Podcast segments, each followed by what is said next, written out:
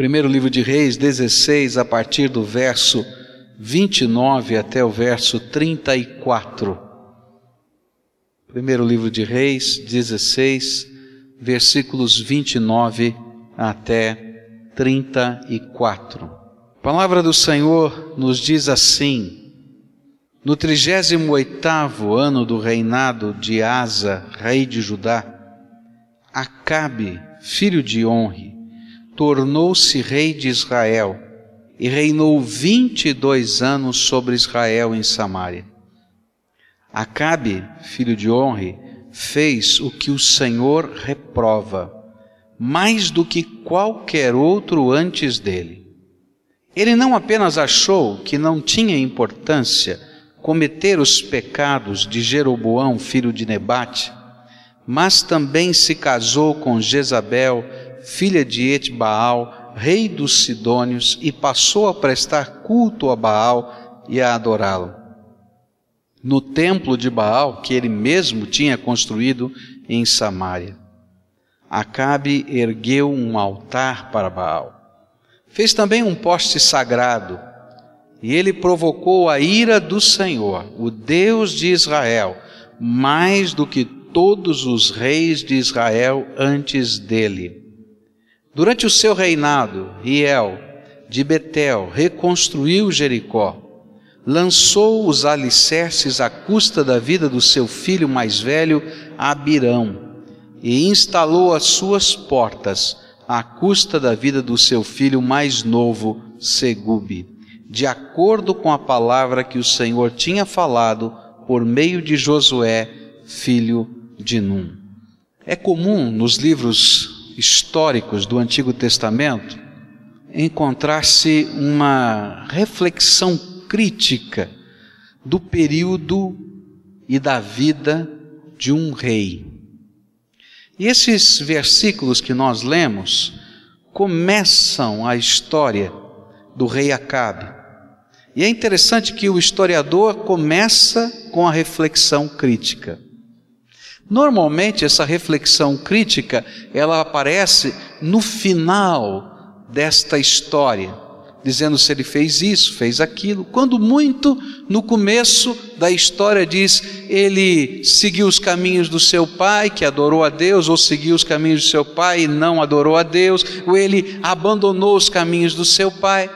Mas quando chega nesse texto, parece que o historiador ele está tão impactado pelas verdades, pelos fatos que aconteceram na história, tão impactado com o desvio diante da palavra de Deus, que ele faz a reflexão crítica no primeiro parágrafo. Quando ele vai começar a história do rei Acabe, ele começa fazendo esta reflexão crítica. É interessante também perceber que o autor sagrado destaca qual é a tônica de todo o reinado de Acabe. No versículo 33 você vai encontrar essa tônica. Ele provocou a ira do Senhor, o Deus de Israel, mais do que todos os reis de Israel antes dele. Quando eu olho para os eventos históricos que compõem a narrativa da vida de Acabe e da dinastia que nasceu através do pai de Acabe ali em diante, nós vamos perceber a loucura que é provocar sobre si mesmo a ira do Senhor. É loucura provocar a ira de Deus. Por isso eu queria olhar para o contexto destes versículos, que são um resumo da história, e tentar explicar os fatos que ilustram a loucura que é tentar viver de uma maneira que provoque a ira de Deus sobre si. A primeira coisa que a gente vai aprender olhando para a vida de Acabe, de Jezabel e da dinastia que está ali, que vai terminar logo depois dele, é que Deus tem muita paciência. Deus tem muita paciência mas a paciência de Deus se esgota. Deus tem muito amor e tem muita misericórdia. Mas até o amor e a misericórdia de Deus têm limites. Parece que há um termômetro, que há um medidor no céu, e essa é a figura que nos apresenta de como nós estamos lidando com a graça, com a misericórdia, com o amor de Deus na nossa vida. E chega um determinado momento que esse termômetro, essa, esse medidor, de alguma maneira, ele explode. E Deus disse: agora chega, acabou.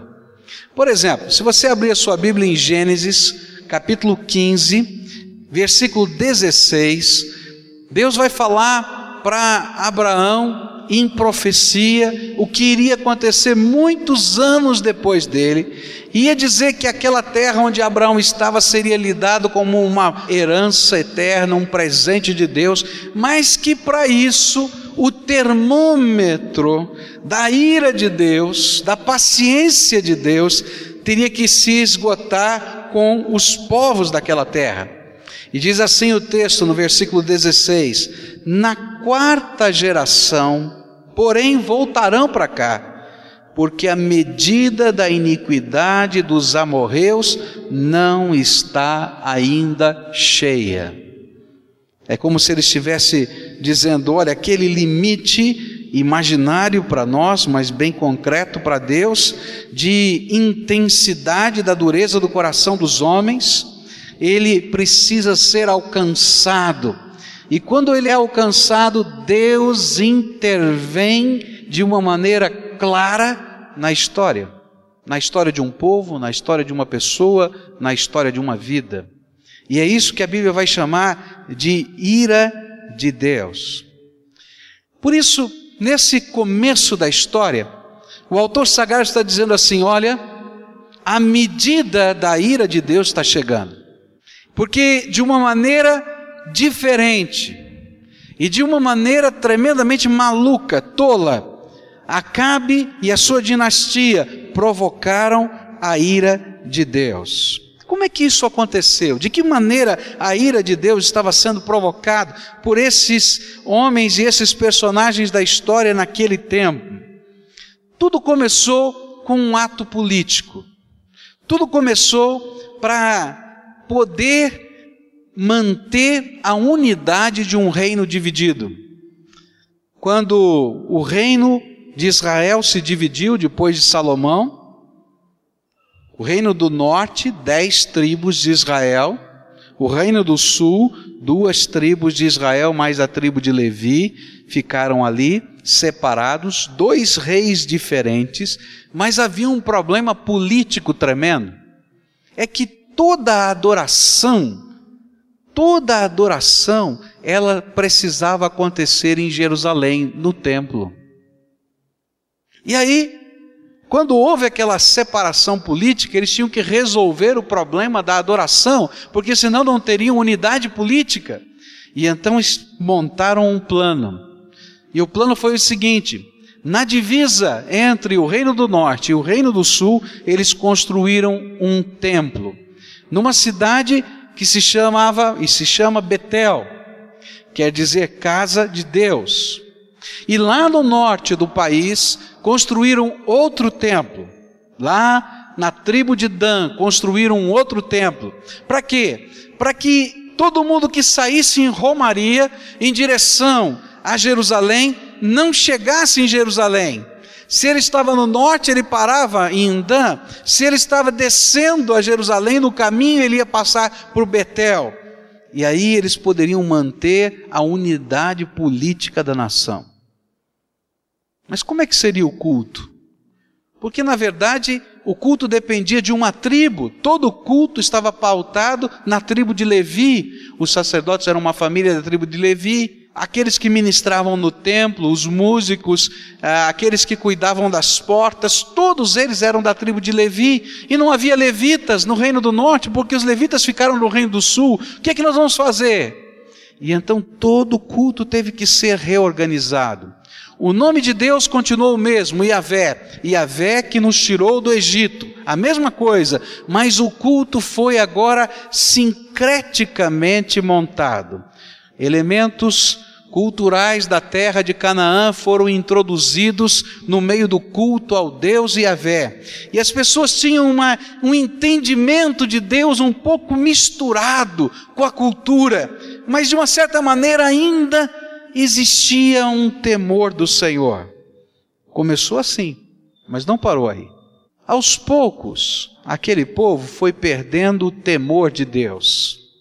Porque Toda vez que a gente quer fazer um sincretismo religioso, uma mistura, a gente vai transformando o Deus Todo-Poderoso, o único que existe, em deuses que são moldados ou construídos conforme as nossas paixões. E aí, o temor do Senhor, a seriedade para levar a cabo a vontade de Deus na vida vai se enfraquecendo. E sabe o que mais aconteceu?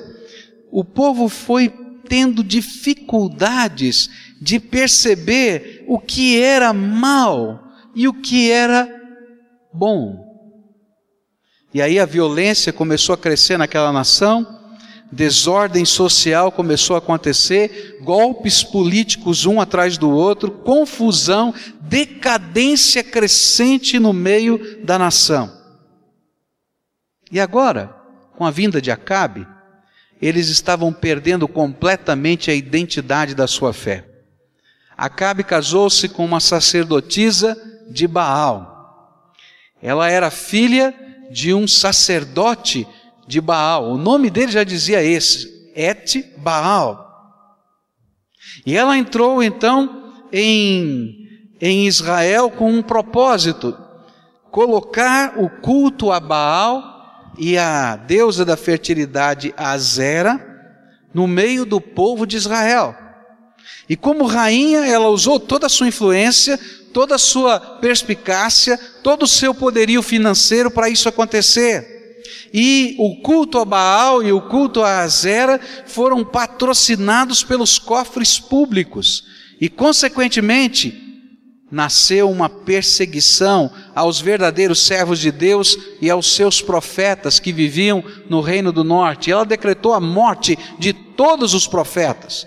E a Bíblia vai nos dizer que os profetas que conseguiram sobreviver se escondiam em cavernas e eram alimentados como se fossem subversivos às escondidas no meio da noite.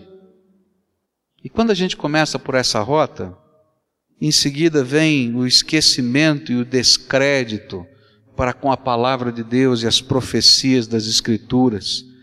E isso foi até institucionalizado quando o governo decretou a reconstrução da cidade de Jericó. Havia uma proibição e uma profecia de que a cidade de Jericó nunca mais deveria ser reconstruída. E a profecia era essa: Josué capítulo 6, versículo 26. Naquela ocasião, Josué pronunciou este juramento solene: Maldito seja diante do Senhor o homem que reconstruir a cidade de Jericó. Ao preço do seu filho mais velho, lançará os alicerces da cidade, e ao preço do seu filho mais novo, porá suas portas. Agora, compara isso com o texto da palavra de Deus que nós lemos, 1 Reis 16, 34. Durante o seu reinado, Iel de Betel reconstruiu Jericó, lançou os alicerces à custa da vida do seu filho mais velho, Abirão, e instalou as suas portas à custa da vinda do seu filho mais novo, Segube, de acordo com a palavra que o Senhor tinha falado por meio de Josué, filho de Num. Aconteceu. Mas o que tem a ver tudo isso com a minha vida e com a tua vida?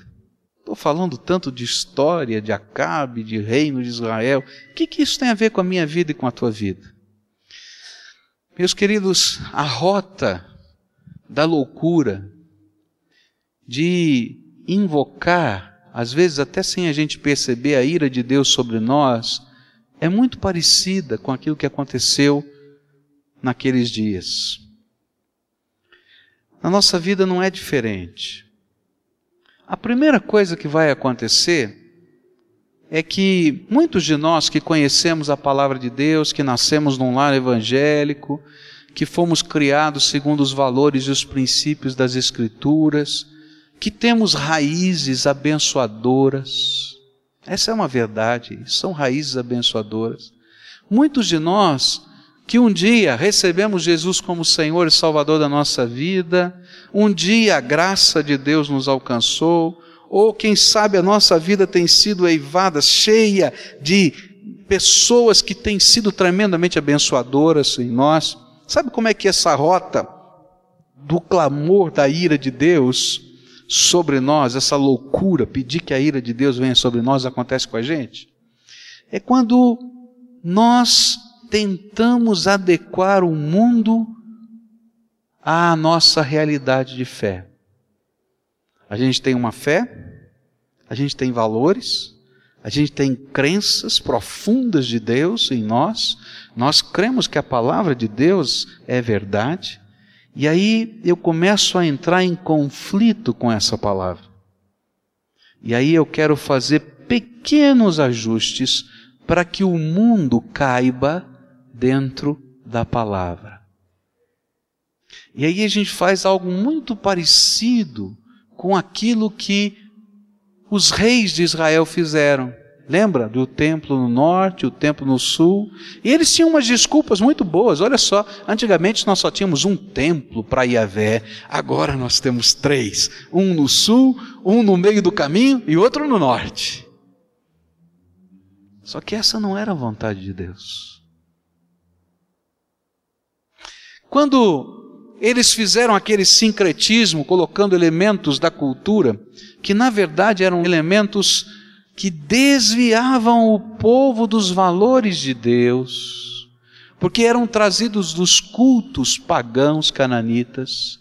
Eles estavam fazendo o quê? Eles estavam trazendo para dentro da vida do povo valores que não eram valores, eram desvalores. E aí, queridos, a gente começa a quebrar aquilo que é bênção na nossa vida, valores de Deus.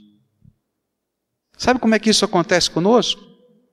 É quando a gente diz que existem dois mundos separados: o mundo da fé e o mundo da vida.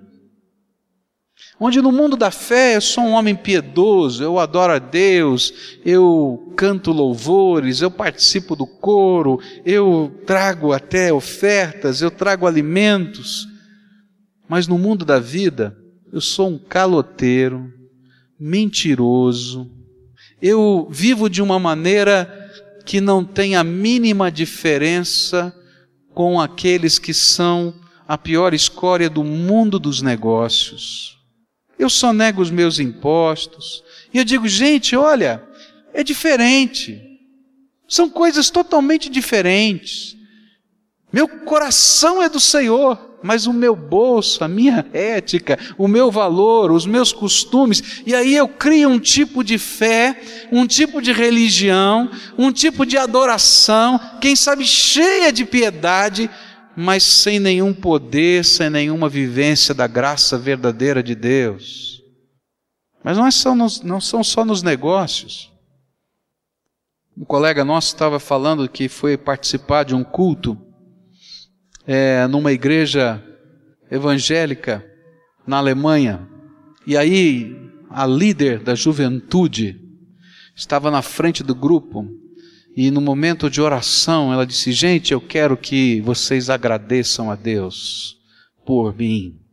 Nós conseguimos uma grande bênção. Eu e o meu namorado conseguimos alugar um apartamento e estamos morando juntos a partir dessa semana. Agradeçam a Deus. E aí aquele colega saiu de lá e disse assim: Olha que coisa. Parece que não existem valores. Meus irmãos, Lá eles declararam, aqui a gente não declara. E muitos dos jovens saem na surdina da noite para os motéis, ou ficam no meio do caminho. É quando a gente traz o mundo e tenta adaptar a nossa fé. Algumas pessoas que não assumem aquilo que a palavra de Deus ensina a respeito de valores. A gente vai simplesmente tentando acomodar a vida da gente e dizendo: Deus não se importa com isso. Mas a Bíblia diz que isso é uma grande loucura, porque a gente vai enchendo a medida da ira de Deus sobre nós. Mas não para nos negócios, no namoro, às vezes na família, gente. No conceito de família, na maneira como nós tratamos uns aos outros dentro de casa, onde o lugar que deveria ser o centro da vivência do significado do amor vira um negócio tão complicado. E parece tudo normal. Há um desrespeito de filhos para com seus pais, há abuso. Eu estou amedrontado diante do número de casos de abuso sexual acontecendo numa comunidade como essa. Você não acredita. Era alguma coisa que nunca passaria na minha mente que poderia acontecer numa comunidade como essa. A gente vai tentando fazer o mundo caber dentro da nossa fé. Esse é o primeiro passo. Mas não para aí. E de repente, a gente vê que não dá para caber exatamente o mundo dentro da nossa fé. E a gente faz aquilo que a dinastia de Acabe e os reis de Israel fizeram. A gente tenta adequar Deus às nossas paixões. Já que não dá para fazer caber tudo aqui, não é? Então a gente começa a mudar a nossa imagem, a nossa compreensão de Deus. Vai chegar um determinado momento que na história de Israel o nome era Yahvé. Mas eles achavam que era muito difícil para o povo daquele tempo entender como é que podiam adorar a Deus, um Deus chamado Yahvé. E então eles pegaram e construíram um bezerro de ouro e colocaram no templo de Dan e no templo de Betel e disseram: Este é Yahvé que tirou vocês do Egito. E de repente, esse Deus, ou melhor, esse mundo que não cabe dentro dessa fé, então tem que ser mudado Deus. E aí nós tentamos adequar o nosso Deus às nossas paixões. Aconteceu isso no passado e acontece conosco. Quando desejamos que Deus seja ou faça o que queremos e não que nos amoldemos à sua vontade. E aí nós estamos determinando para Deus o que ele tem que fazer, nós estamos cobrando de Deus o que ele precisa fazer, mas vai além. E se por acaso, de alguma maneira, parece que Deus não faz, eu vou misturar ainda um pouco mais as coisas e ver se tem alguma outra situação que possa acontecer para que a gente possa alcançar as nossas paixões. E aí vai nascer aquela expressão tão popular no Brasil, não é? Acende uma vela a Deus e uma vela ao diabo. E literalmente é isso que acontece. Eu conversava com uma pessoa e essa pessoa me contou, graças a Deus, essa história já é mudada, já é transformada. Essa pessoa hoje tem a graça de Deus na sua vida, mas ela contou o seu testemunho. E ela disse exatamente isso para mim, não é? Que faz parte desse contexto. Chegou um determinado momento da vida né, que ela queria tanto, mas tanto, ter um relacionamento afetivo com uma determinada pessoa, que mesmo tendo conhecimento das coisas do reino de Deus, ela vai num terreiro de umbanda e faz todos os despachos possíveis e imagináveis para conquistar a pessoa amada. E a gente põe a mão na cabeça e diz assim: peraí, mas eu não estou entendendo nada, como é que pode ser? Meus queridos, quando nós flexibilizamos e queremos que a nossa fé comporte o mundo, nós não temos problema de transformar até o Deus da nossa fé. Mas isso é uma loucura. Quantas vezes você já ouviu pessoas dizendo para você, ou quem sabe você pensando, Deus para mim faz isso, Deus para mim não faz aquilo, na minha concepção Deus é isso, na minha concepção Deus é aquilo. E a gente pergunta, tudo bem, de onde você tirou essa ideia? Da minha cabeça. Meus queridos, você está criando um Deus que não é esse Deus das Escrituras Sagradas. Uma vez eu conversava com o Senhor, ele dizia assim: Mas eu sou adorador de Jesus. Eu falei, mas tem alguma coisa errada. O seu Jesus não me parece o mesmo que eu adoro. Vamos checar algumas coisas. E eu perguntei: para você, Jesus é o Deus encarnado? Ele disse: não. Para você, Jesus é aquele que nasceu virginalmente de Maria? Ele disse: não. Para você, Jesus é aquele que tomou os seus pecados e os meus pecados na cruz do Calvário? Ele disse: não. Então, desculpe, querido, o teu Jesus não é o meu. Pode ter até o mesmo nome, mas não é. Se o teu Deus não coincide com as Escrituras, aquilo que ele fala que ele é, me perdoe, eu não adoro o mesmo Deus que você. Porque muitos estão a criar dentro do seu coração deuses segundo as suas paixões. E a gente começa a checar a vida e diz assim: filho, você está em pecado. Ele diz: não, não estou em pecado. Por que não? Porque Deus para mim não pensa desse jeito. E onde está isso nas Escrituras? Não, não preciso das Escrituras. Eu tenho a minha concepção de Deus. E aí, sabe o que acontece? A gente tentou trazer o mundo para dentro da nossa fé, não deu. A gente tentou. A gente começa a mudar Deus na nossa ideia, no nosso coração, na nossa atitude, na nossa fé, no nosso jeito de viver. E aí, nós deixamos de sentir o pecado como mal. E nós perdemos a percepção acurada do certo e do errado. E tudo vai parecer tremendamente relativo, justificável e até bonito, dependendo do ponto de vista que estejamos olhando, como se não houvesse um critério ou um ponto de vista superior e determinante, como se não houvesse Deus. E aí a gente olha a sociedade brasileira, mundial, e meus queridos, essa é a história. Não tem certo, não tem errado, não tem justiça e não tem injustiça. Tudo depende do que está acontecendo. A gente vê uma família quebrada, a vida arrebentada, um desamor tão grande, tão grande, tão grande, que a gente não sabe nem como explicar amor, porque antigamente a gente podia dizer do amor de um homem para uma mulher e as pessoas podiam entender, de repente na história a gente teve que tirar esse exemplo de amor. A gente falava de um amor de um pai para com o filho, mas hoje na sociedade a gente não pode falar do amor do pai para com o filho, porque muitos dos pais abandonam a sua casa, abandonam os seus filhos, nem conversam com eles. Aí a gente dizia o amor de uma mãe pelos seus filhos.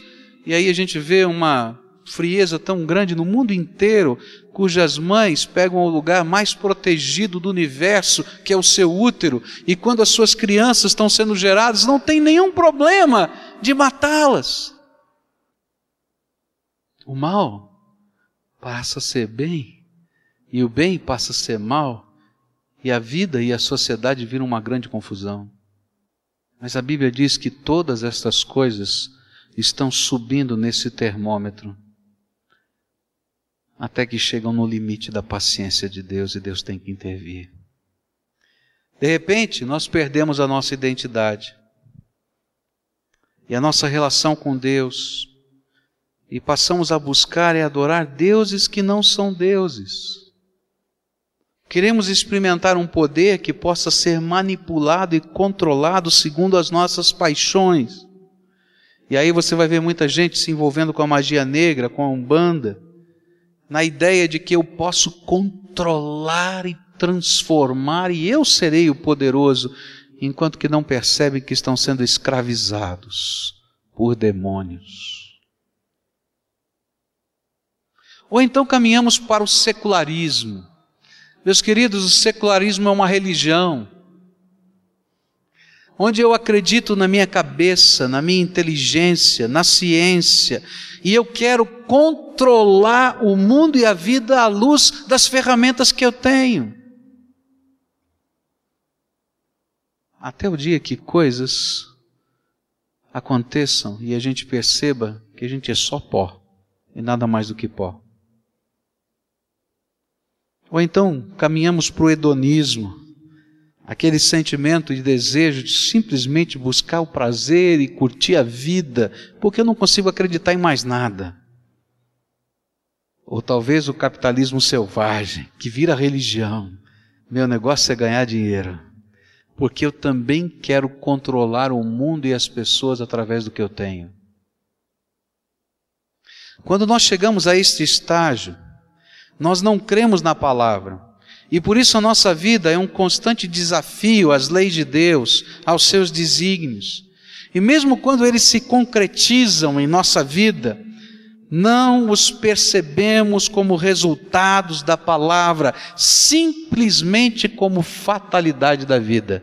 É interessante que há uma profecia de que quando aquela cidade fosse reerguida, aquele construtor perderia o filho mais velho e o filho mais jovem, e que um morreria num determinado momento da obra e o outro morreria no outro momento da obra. E todo mundo sabia dessa profecia, mas a obra não parou quando o primeiro filho morreu, e nem parou quando o segundo filho morreu. Sabe por quê? Porque o secularista, porque o capitalista, porque esse que já perdeu o referencial, ele diz: não, isso não tem nada a ver com Deus, isso são apenas as fatalidades da vida. Cuidado, porque a medida da ira vai chegando.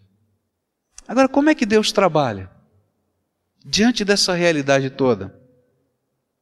O texto sagrado nos ensina que a ira de Deus começou a gotejar sobre Israel. A ideia é que tem um cálice e esse cálice vai sendo cheio. Está entendendo? E de repente ele começa a transbordar.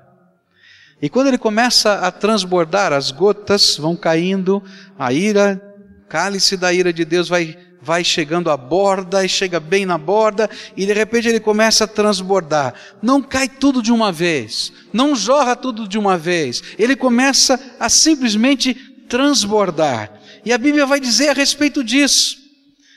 Cada novo momento do gotejar da sua ira ele está a dizer: volte, é tempo de reconhecer o Senhor que tem tocado o seu coração. Por isso, quando caem gotas da ira de Deus na nossa vida, na verdade, essas gotas são um grande chamado de Deus ao nosso arrependimento. Ao nosso arrependimento. Porque Deus, no seu grande amor, estava chamando aquele povo ao seu arrependimento. E quando a gente olha para a história de Acabe, Jezabel e toda aquela dinastia, a gente vai vendo o gotejar de Deus. Sabe o que é que Deus faz? Chega um determinado momento que Deus levanta um profeta, um profeta cheio do Espírito, chamado Elias, o tesbita.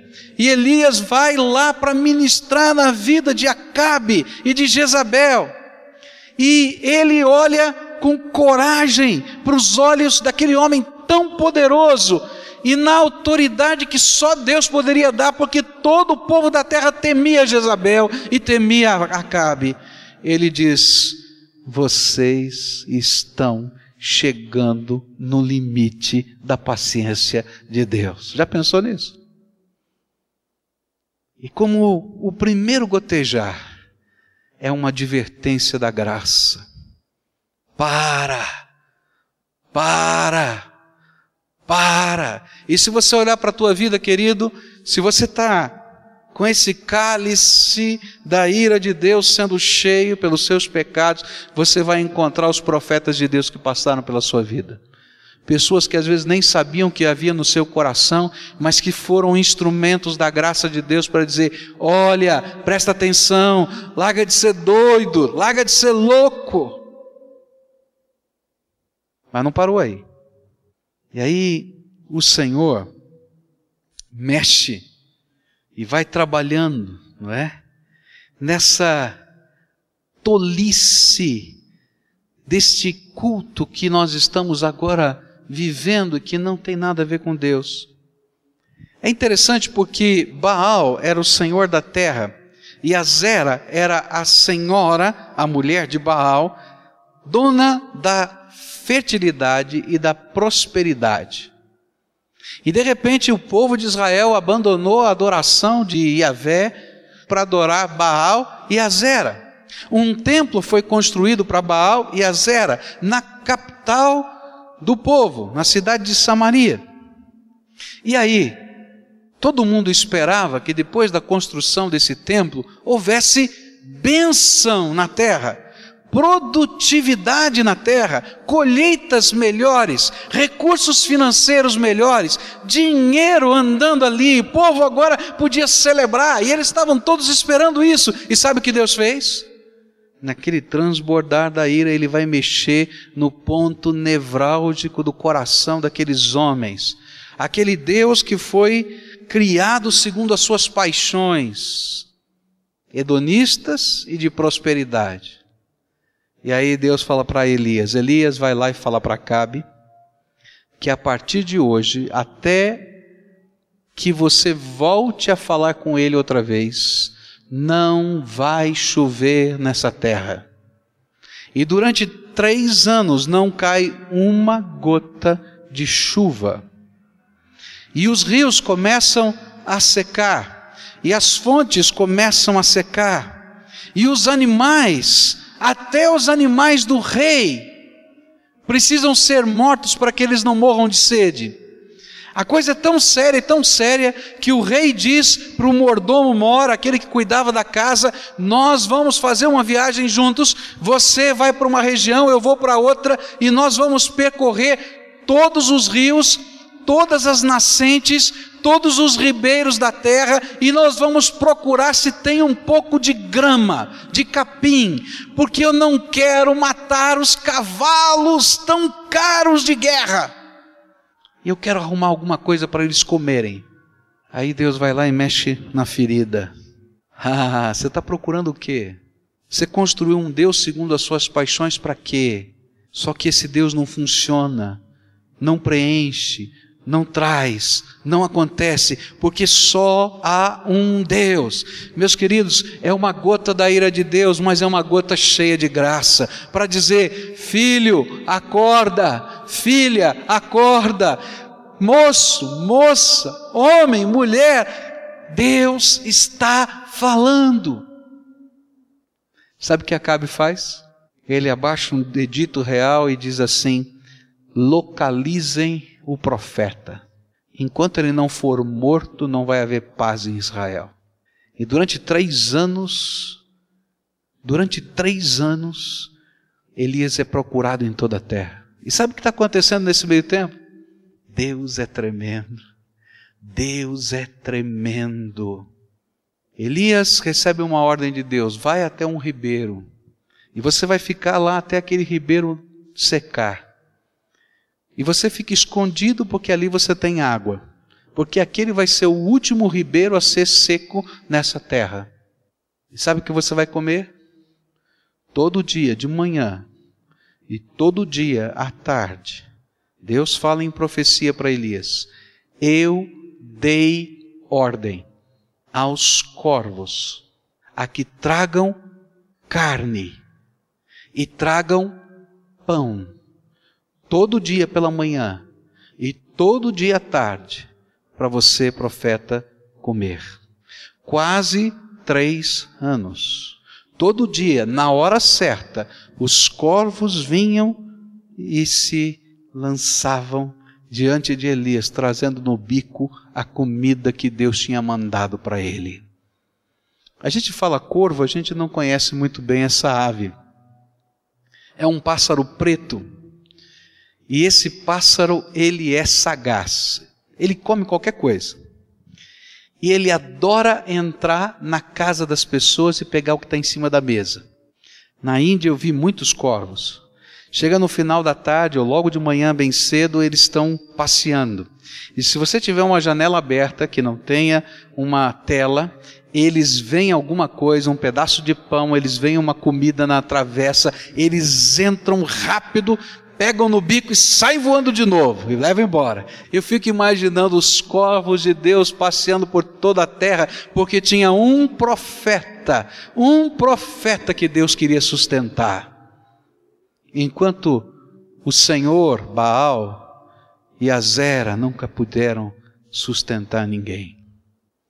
E depois, quando o ribeiro secou, Deus diz para Elias: Elias, levanta-te e vai até aquela cidade, porque eu ordenei. Eu acho tremendo, porque a Bíblia diz exatamente assim: eu ordenei que uma viúva lhe sustente. Eu fico pensando, Deus faz ironia. Sabe por quê? A pessoa mais desprovida naquele tempo eram as viúvas. As viúvas não tinham INSS, não tinham pensão, não é? E se ela fosse viúva e tivesse um filho pequeno, ela não tinha como sustentar a sua casa, porque o único sustento de uma viúva era se seu filho fosse adulto e pudesse abrigá-la na sua casa. E de repente Deus pega a figura mais desprovida da terra e disse assim: Eu ordenei a uma viúva, a pessoa mais pobre, que sustente você, profeta. E aí ele vai para aquela cidade. E aí a gente vê a ironia e a graça de Deus. E ele encontra a viúva. e ele diz: Viúva, me traz um pouco d'água. Ela diz: Pois não, Senhor, eu vou buscar água. Certo, aquela cidade tinha um poço, ela ia buscar no poço a água. E ele disse: Mas quando você for buscar água, me traga um pedaço de pão. E ela disse: Não posso. Eu sou viúva, eu tenho um filho pequeno, e a única coisa que me sobrou foi um pouquinho de farinha e um pouquinho de azeite. Nós vamos terminar de comer esse pouquinho de farinha e de azeite transformado em pão e depois não teremos mais como comer, nós vamos morrer de fome, porque não tem trabalho, está havendo uma seca terrível, nada está funcionando, não tem jeito. E aí Elias lembra da palavra de Deus: o Senhor ordenou uma viúva que o sustentasse. E ele diz assim: tá bom, não tem problema.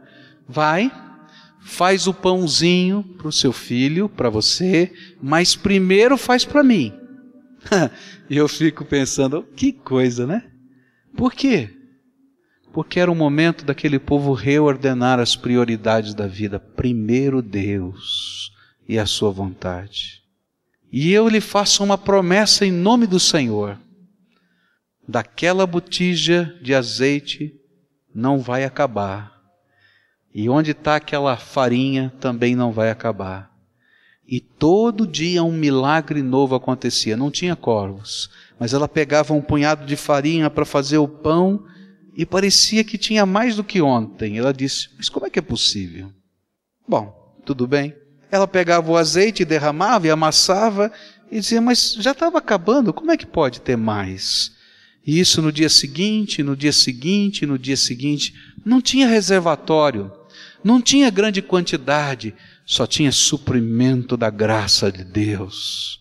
Marca na vida daquela mulher. Queridos, Deus coloca o dedo nos deuses que foram construídos segundo as nossas paixões. Meu querido, se você está longe do Senhor por causa dos teus negócios, se você está longe do Senhor por causa disso ou daquilo, Deus vai colocar o dedo aí. Talvez Ele já esteja colocando, e você pode tentar tudo o que você quiser que não vai dar certo. Para que você entenda que estes deuses, entre aspas, aí, que não são deuses, não podem, não têm poder, não têm condições de suprir a nossa existência. E você vai olhar ao seu redor e vai ver gente como aquela viúva podendo sustentar outras pessoas. Meus irmãos, eu fico impressionado como Deus faz isso aqui, nos dias de hoje. Quantas vezes eu tenho visto algumas mulheres, alguns homens, alguns irmãos, muito simples, que vivem da sua pensão do INSS. Gente, viver da pensão do INSS não é fácil, não. E de repente o filho está todo enrolado, está todo quebrado, não tem nem o que comer. E vai lá a mamãe, o vovô, a vovó, tira da poupança o dinheiro e dá para o filho, filhinho, olha, quero te ajudar, você está passando dificuldade. Meus irmãos, isso aí é a, é a lição da viúva que Deus está mostrando para a gente. E o pior é que a gente não vê, e que a gente não enxerga, e que a gente não percebe. Enquanto esses deuses não forem quebrados e depostos, Deus vai colocar o dedo na nossa ferida. Porque se ele não fizer isso, vai ser desgraça para nós. Mas chega um dia que Deus desafia os deuses. E chega Elias e diz: Manda aí os profetas de Baal e os profetas de Azera 450 de um, 400 do outro. Vamos fazer uma brincadeira. Vamos colocar um altar aqui. E a gente vai fazer o seguinte: o Deus que é verdadeiro vai derramar o fogo sobre o altar e para consumir o sacrifício. E aí, desde cedinho até de tarde, eles estão lá gritando, chorando, e meus queridos começam a se cortar, a se machucar, e quando eu olho para aquela cena, eu vejo Deus desacreditando os nossos deuses. Quantos são os crentes, os filhos de crentes, os maridos de crentes, as pessoas que têm contato com a palavra de Deus, que estão gritando, esperneando, tentando, se rasgando pela vida e nada funciona. E aí Elias faz uma oração: Senhor, para que esse povo saiba que só existe um Deus. Manda fogo dos céus. Antes, ele diz: peguem jarros grandes de água e molhem tudo. Quatro vezes eles fazem isso.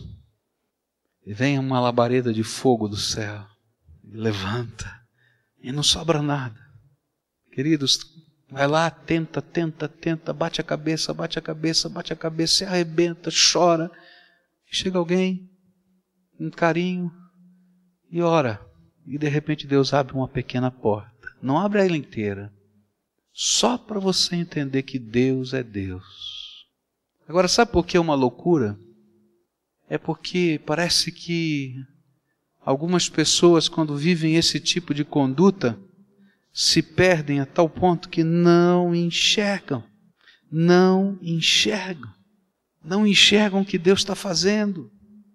Olha só o que Ezequiel 33, 11 vai dizer: Diga-lhes, juro pela minha vida, palavra do soberano, o Senhor, que não tenho prazer na morte dos ímpios, antes tenho prazer em que eles se desviem dos seus caminhos e vivam. Voltem, voltem-se dos seus maus caminhos, porque o seu povo haveria de morrer, ó nação de Israel. Ou então Isaías 48, versículos 8 e 9 você não tinha conhecimento nem entendimento. Desde a antiguidade o seu ouvido tem se fechado. Sei quão traiçoeiro você é. Desde o nascimento você foi chamado rebelde. Por amor do meu próprio nome, eu adio a minha ira. Por amor do meu louvor, eu a contive para que você não fosse eliminado. Por isso é que a Bíblia nos afirma que se nós ouvirmos a voz do Senhor, é uma grande tolice, uma grande loucura endurecer o coração diante do Deus vivo. Para que provocar a ira de Deus? Deus fez coisas tremendas na época de Acabe e Jezabel, mas o final da história é triste, porque eles nunca se converteram. De idólatras, de complacentes, de injustos, eles se tornam assassinos. E chega um dia que a ira de Deus vem sobre aquela dinastia. E daquele dia em diante não existe mais a dinastia de Acabe na terra. Tem muita gente que não acredita que a ira de Deus possa vir, mas olha para a tua vida e você vai ver as gotinhas. Ela vem envolvida na graça para dizer: filho, volta, filho, volta. Abandona teu pecado. Abandona os teus falsos deuses construídos segundo a sua paixão. Abandona o teu jeito dissoluto de viver. Abandona as desculpas que você está dando. Começa pela graça algo novo. E eu venho aqui hoje, em nome de Jesus, dizer para você: para com isso. Por favor, para com isso. Para, enquanto é tempo. Dá meia volta. Volta para o Senhor, volta para a Sua palavra, volta para o compromisso com Ele. Deixa de viver uma vida hipócrita, uma vida dupla. Sabe o que é uma vida dupla? A gente tenta trazer o mundo para dentro da nossa fé. Não funciona, querido. Deus não quer o adorador de fim de semana. Ele quer o servo dele que seja instrumento da sua graça todo dia, que viva os valores do reino. E eu venho aqui hoje, em nome de Jesus, pedir para você se arrepender dos seus pecados. Você pode dar o nome que você quiser, mas são pecados. Se arrepender do jeito que você está vivendo, das coisas que você está colecionando dentro da sua alma, do seu coração, da sua mente, da maneira como você está lidando com essas coisas, dos valores que você está tentando construir, que não são valores, gente, são desvalores, são desgraça, para pedir para o Senhor fazer algo novo na tua vida, uma transformação na tua vida. E eu queria orar com pessoas que hoje o Espírito Santo está falando. Eu quero dizer para você que a Bíblia diz que para alguns é muito mais difícil se arrepender depois de ter conhecido a verdade e ter abandonado o caminho do Senhor do que da primeira vez quando o Espírito Santo bate na porta do nosso coração. Porque a gente sabe e tem feito opções que não são verdadeiras e nem propósito de Deus. Por isso eu queria orar com você você que está vivendo de uma maneira que Deus não gosta, você que está tentando trazer para dentro da sua fé o mundo, e Deus está dizendo, filho, não cabe. Quem sabe alguém que já está tentando transformar o Deus que crê no Deus segundo as suas paixões. Para com isso. Para com isso. Lembra que um dia a graça de Deus bateu na tua porta e você experimentou coisas tremendas de Deus. Eu acho tremendo porque Acabe viu milagres de Deus acontecerem diante dos seus olhos e parecia que ele estava cego e ele não entendia que aquilo era um milagre de Deus. Larga dessa vida. Eu não sei por que Deus me mandou trazer essa palavra aqui hoje, mas eu acho que Deus quer fazer alguma coisa muito grande na tua vida. Eu quero dizer para você que esse não é o estilo de sermão que eu gosto de pregar. Eu gosto de falar da misericórdia, eu gosto de falar do poder de Deus, eu gosto de falar da consolação do Espírito. Mas o Espírito de Deus me constrangeu com essa palavra. E alguns desses versículos, em momentos diferentes, em que eu estava orando, em dias diferentes, eles foram semeados pelo Senhor no meu coração. Sabe quando Deus vai dizendo, lembra desse versículo? Aí eu pego a minha cadernetinha, onde eu anoto as coisas que eu peço a Deus e que Ele fala comigo, eu fui anotando. Aí eu olhava aquilo que Ele falou no dia anterior, eu anotei de novo. Deus quer fazer alguma coisa diferente na tua vida, pode ter certeza disso. Por isso a gente vai colocar no altar de Deus algumas coisas. A gente vai colocar alguns que estão presos a vícios, vão deixar os seus vícios. Alguns que estão machucando pessoas, vão deixar o seu orgulho para pedir perdão. Alguns vão ter que romper relacionamentos, que você está em pecado. E você vai ter que fazer uma opção: continuar vivendo em pecado ou fazer a vontade de Deus. Não tem meio termo. Você pode decidir continuar vivendo em pecado, mas é uma loucura. Para onde você vai? Se o Espírito de Deus hoje está falando ao seu coração e você entende que é com você e você está disposto a colocar no altar de Deus e na mão de Deus o que Ele está pedindo para valer, entrega. Entrega, dá meia volta. Meia volta. Mudar de rumo. Mudar de direção. Buscar santidade de Deus na sua vida no seu namoro, nos seus relacionamentos, na sua família, nos seus negócios. Parar de tentar adaptar o mundo à sua fé ou às suas paixões a Deus. Confissão. Depositar no altar de Deus a sua vida, os seus valores, os seus sentimentos. Parar de provocar a ira de Deus como se ela nunca viesse. Alguns, quem sabe, o Espírito Santo esteja falando e você está vivendo as gotinhas da ira. A única maneira dessas gotinhas pararem de pingar sobre a sua cabeça é quando a graça de Deus vem e intervém sobre nós. Mas para isso, queridos, a gente tem que ter a coragem de deixar Deus mudar a nossa vida. Não é mais uma cerimônia litúrgica, você está entendendo? É um clamor por mudança, por poder do Espírito para que isso aconteça.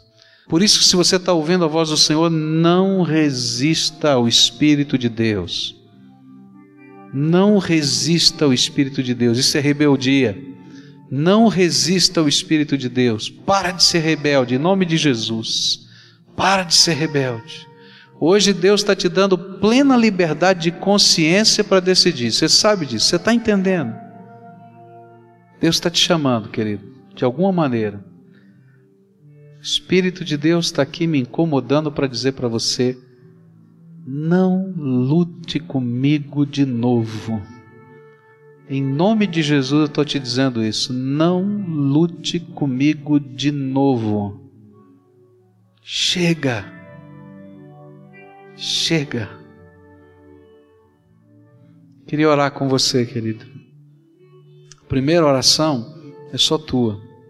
Fala para Jesus o que ele falou com você e o que é que você está colocando no altar dele. O que tem que mudar, o que está errado, o que você está tentando adaptar e Deus está falando: não, para com isso. E está muito difícil para você entregar, porque tem a ver com as suas paixões, com seus sentimentos, com a sua maneira de viver. Então hoje você fala para Ele: Jesus, eu ouvi a tua voz. Pode falar isso para ele. Eu ouvi a tua voz. Eu entendi o meu pecado. Eu entendi a minha rebeldia. E eu não quero mais ser rebelde. Tem algo muito precioso que eu tenho medo de te entregar. Eu tenho medo mas hoje, pela fé, eu coloco no teu altar e diz: Senhor, eu quero viver segundo a tua vontade. E quero pedir a tua bênção sobre a minha vida, teu perdão. E que o Senhor, ao invés de derramar o cálice da tua ira, o Senhor derrame sobre mim o cálice da tua graça, da tua misericórdia e do teu amor.